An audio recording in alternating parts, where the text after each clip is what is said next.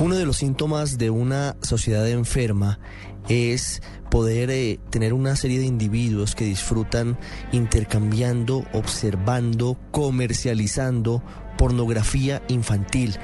Ese es uno de los principales flagelos hoy en la Internet y en las redes sociales. Aunque es perseguido por las autoridades de todo el mundo, sigue siendo un lucrativo negocio para un grupo de delincuentes que ocultan su identidad bajo las nubes y la dificultad de hallar a los verdaderos responsables de los delitos a través de la Internet. Recientemente, se ha conocido un caso muy doloroso, pero también que da un ejemplo muy importante sobre la manera en la que se debe afrontar este flagelo. Raven Caliana es una joven estadounidense. Cuando era niña, sus padres la llevaban a un estudio fotográfico a que cometieran actos de pornografía con ella.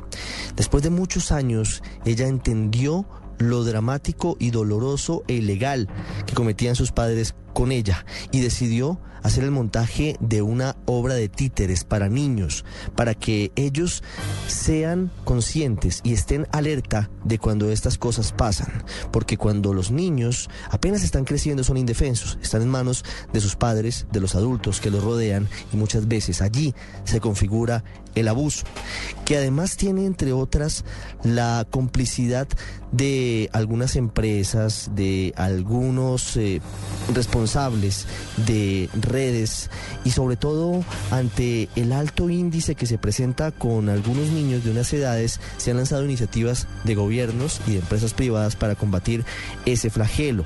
Hay cifras muy preocupantes. El 9% de las víctimas de la pornografía infantil son menores de 8 años el 76% son preadolescentes, es decir, que tienen entre 9 y 12 años. Y el 15% de quienes son fotografiados o son grabados con ah, escenas pornográficas tienen más de 13 años de edad. En Colombia hay varias iniciativas, entre otras protocolos como el Pacto Nacional de Cero Tolerancia con la Pornografía Infantil en Internet que han dado resultados, pero todavía lamentablemente se siguen presentando algunos casos. Hoy hacemos una radiografía de este terrible drama aquí en el radar. Los hechos que le interesan a la gente en el radar. Vanessa Arroyave es la coordinadora nacional del programa En TIC Confío del Ministerio de Tecnologías de Comunicación e Informaciones y es una de las responsables de esa campaña que adelanta el gobierno nacional con las empresas privadas y con la sociedad civil para acabar con la pornografía infantil. Ella nos habla de cómo se deben hacer las denuncias por este delito y sobre todo con las recomendaciones para los padres y para que los niños, los menores de edad, tengan precaución. Nosotros desde la estrategia en TIC Confío tenemos una línea programática que se basa principalmente en decir cero tolerancia con la pornografía infantil. Ya no se trata de un DVD andando o vendiéndose en las calles, se trata de estar a un clic del fenómeno. Hoy por hoy podemos producir pornografía infantil simplemente desde un teléfono celular. El llamado desde, desde el confío es a pensar antes de producir y a pensar antes de enviar. Es un tema de autorregulación, formación de criterio desde muy temprana edad y conocer muy bien qué es lo que está pasando con el fenómeno. Hoy por hoy con la existencia de Internet existen otros términos como el sexting, cuando tú te tomas una fotografía o, envías o reproduces un mensaje a través de un teléfono celular o a través de una webcam o a través de un computador y ese contenido es sexualmente explícito. Y cuando se produce con un menor de 18 años es susceptible de pornografía infantil. Y por otro lado, un término que aún no hemos podido todavía traducir y desmenuzar al español, que es el grooming. Y es ese fenómeno de cómo personas adultas que están conectadas en Internet están buscando a, menores de 18 años con el fin de conseguir información sexual, eh, con el fin de encontrarse sexualmente con menores de 18 años a través de la red. Estos dos fenómenos son ambos susceptibles de convertirse en un delito. Y hemos desarrollado varias acciones como línea de denuncia virtual que se llama Te Protejo, que de manera anónima tú puedes ingresar y reportar un caso de pornografía infantil. Pero finalmente si nosotros no entendemos Internet como red global, no vamos a entender que es necesario que cuando un contenido se bloquea en Colombia, también se tiene que bloquear internacionalmente, sobre todo porque los servidores están en otros países, ¿no? Y están alojados en otros países. Entonces no, no ganamos nada bloqueando o generando un plan de prevención local cuando no lo generamos también de manera internacional. Tenemos un plan de relacionamiento muy importante, sobre todo para constituirnos como una política pública muy efectiva a nivel eh, regional, ¿no? Con los países de la región. Y voy a darles unas pequeñas recomendaciones. Por un lado, en nuestro computador de manera gratuita el control parental. No es sino que accedamos a los ajustes, al panel de control y nosotros descarguemos de manera gratuita esto. Nos va a proporcionar que, por ejemplo, podamos monitorear que nuestros hijos chiquititos no accedan a Internet y no sean a páginas que puedan ponerlos en riesgo. En nuestra página TICConfío, www.ticconfío.gov, tenemos montadas unas guías muy interesantes, como por ejemplo entender o saber yo como padre de familia si puedo o no comprarle un celular un teléfono inteligente a mi hijo, a partir de qué edad. Unas claves, por ejemplo, para escribir mensajes, pero también saber, por ejemplo, si mi hijo está siendo acosado, qué hacer. Saber que el contenido en Internet puede replicarse de una manera asombrosa. Piense antes de enviar, si ese mensaje que yo estoy a punto de compartir me sonroja o podría sonrojarme si le llega a mi mamá, a mi papá o si le llega a mi compañero de oficina, más bien no lo envíe.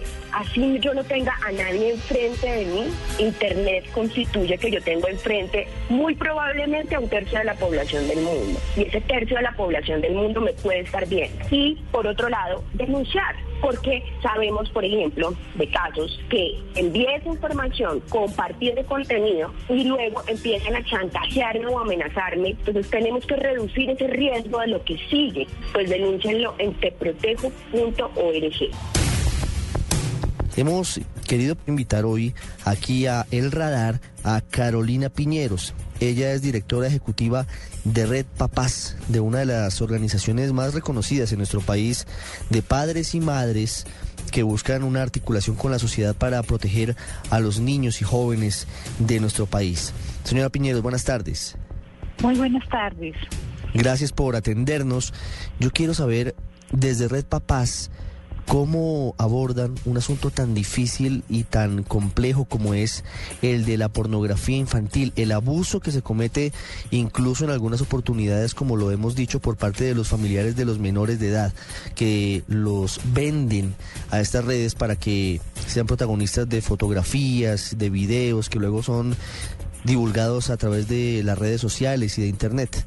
El fenómeno de la pornografía infantil en Internet es un fenómeno que pues en Colombia, pero como bien lo decía ah, usted ahora, pues ha tomado como eh, una fuerza eh, y una de pronto una velocidad eh, en el mundo que está casi que sentimos desde la desde los padres de familia, las instituciones educativas y las mismas autoridades nos sentimos un poco rezagados ante esa situación eh, muchas veces es, eh, digamos, inclusive que los mismos niños se ponen en riesgo con las fotos que publican, con la información eh, que publican sobre ellos. Entonces ahí lo más importante que hay que trabajar es enseñar a los niños desde que son muy pequeños a estar seguros y a estar seguros en el ambiente virtual, pero también en el ambiente real, porque muchas veces esos contactos que tienen, eh, pues también los llevan a ponerse en riesgo, inclusive eh, físico, a, tener contacto con esas personas que buscan eh, explotarlos y dañarlos. No todos quieren ese daño físico, hay unos que simplemente lo que quieren es el material, las fotografías y el abuso, digamos, logrando, digamos, esas imágenes para venderlas en otras partes. Carolina, ¿desde qué edad comienzan los niños a estar en la mira de estas organizaciones dedicadas a la venta de videos y de fotografías pornográficas, no solamente en Colombia, sino sobre todo en otros países? Lamentablemente la gente explota a los bebés. Desde, desde un bebé es vulnerable a, a estas cosas, porque realmente hay gente cuya pues definitivamente no alcanzan a entender, pero paga por ver y por acceder a imágenes, inclusive de bebés. Entonces ahí es donde uno tiene que entender pues la gravedad también de la problemática. A veces cuando uno habla de pornografía infantil, eh, la gente piensa que de pronto son como, eh, no sé, niñas de 17 años o algo así, pero la realidad es que hay un porcentaje muy importante de menores de 9 años, eh, de preadolescentes, la mayoría niñas, pero también hay niños sufriendo esta, esta, esta situación. Hay cosas muy dolorosas como el asunto y el caso que le estaba contando ahora, que en Estados Unidos ha sido muy conocido recientemente y en el que esta mujer, que ya es mayor de edad, recuerda que sus padres eran los encargados de ofrecerla para que otras personas hicieran con ella videos y le tomaran fotos eh, relacionados con pornografía. Esta realidad ¿Cómo se vive y cómo se ve desde ustedes la posibilidad de que adultos, de que familiares, incluso personas muy cercanas a los niños, los prostituyan para estas redes de tráfico de pornografía?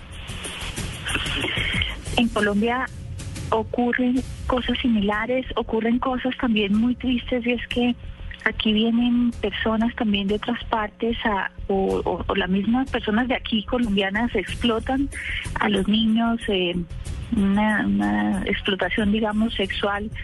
Eh, y toman videos de esas de esos abusos, de esa explotación que hacen de los niños, toman fotos, toman videos y eso lo comercializan. Eh, entonces, eh, también ocurre en el país por gente cercana, por gente no tan cercana.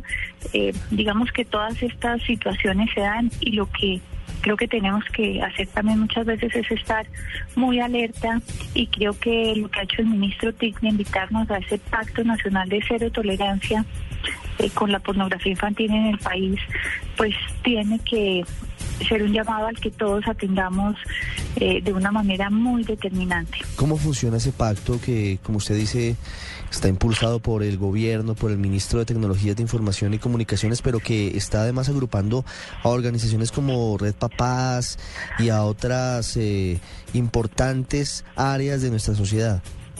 Sí, digamos que ese pacto consiste en que cada entidad, digamos que tiene una responsabilidad, cumpla a cabalidad esa responsabilidad. Y lo mismo que cada persona también lo haga a nivel, digamos, de, de su círculo y de su entorno personal. El ministerio como tal, su compromiso es, ellos son la, ellos son la entidad en Colombia encargados de hacer cumplir la ley.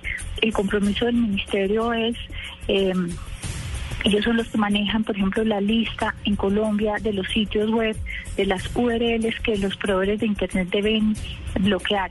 Entonces, su compromiso, por ejemplo, es una muy buena articulación con policía, con unidad de delitos tecnológicos de la DIGIN y una muy buena información y trabajo con los proveedores de Internet.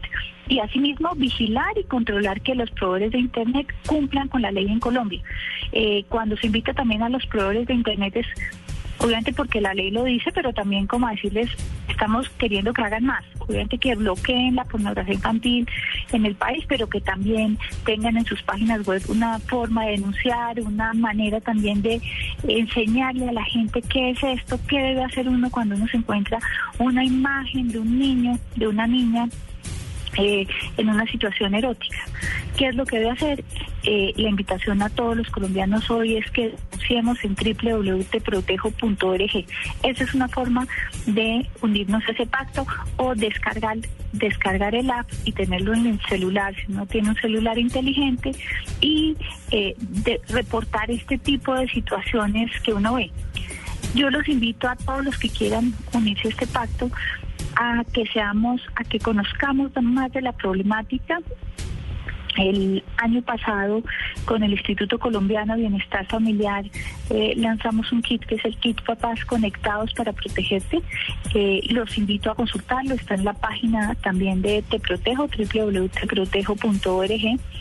Y allí también vamos a poder entender de qué se trata esta problemática y yo creo que eso nos va a ayudar también a estar más alerta. Y yo creo que como sociedad tenemos que eh, ser una sociedad que denuncia, que informa. Te Protejo permite la denuncia anónima, esa denuncia virtual, rápida, y el compromiso de Te Protejo es hacer propia esa denuncia y no descansar hasta encontrar el digamos, la respuesta desde las autoridades. Hay muchas cosas, por ejemplo, que están en redes sociales. Se pueden denunciar a través de Te Protejo. Yo estoy bajando, yo estoy bajando en ese momento la aplicación para el teléfono. Se busca simplemente con ese nombre Te Protejo y le aparece el eh, punto del descargue de la aplicación. Dice, Te Protejo es un canal de denuncia virtual y anónimo en mayúscula y en azul para la protección de la infancia y la adolescencia en Colombia. Y puede acceder a través de la página, ¿no? También. También. También se puede denunciar a través de la página y la invitación es a que todos conozcamos más de esta situación. En Te Protejo solo se denuncian situaciones con menores de 18 años. Eso es lo que nos va a permitir también, de verdad, proteger especialmente a los niños, sabiendo que hay niños que están en riesgo desde muy temprana edad. Yo creo que a veces a uno le cuesta trabajo entender que este tipo de cosas ocurran, que que pasan, pero de pronto eh, cuando uno ya está alerta, pues no vamos a permitir que esas cosas, eh, digamos, se pasen como, como sin que nos demos cuenta. Lamentablemente sí sucede. Hablarlo con los muchachos que son unos eh, muy, eh, digamos, hábiles usuarios de la tecnología, que también sepan tanto de la parte preventiva, pero que también existe un sitio donde uno puede eh, informar y denunciar situaciones.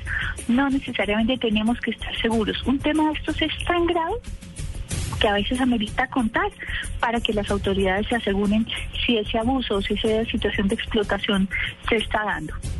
Y es muy importante que es anónima la denuncia y que las autoridades lo que van a hacer es verificarla. Si no es cierta, pues obviamente archivarán la búsqueda de la persona y, demás, pero si se logra confirmar, es un alivio para la sociedad, para los niños, poder eh, evitar que se presenten estos casos de pornografía infantil. Carolina Piñero, directora ejecutiva de Red Papás, muchísimas gracias por habernos acompañado hoy sábado en el radar.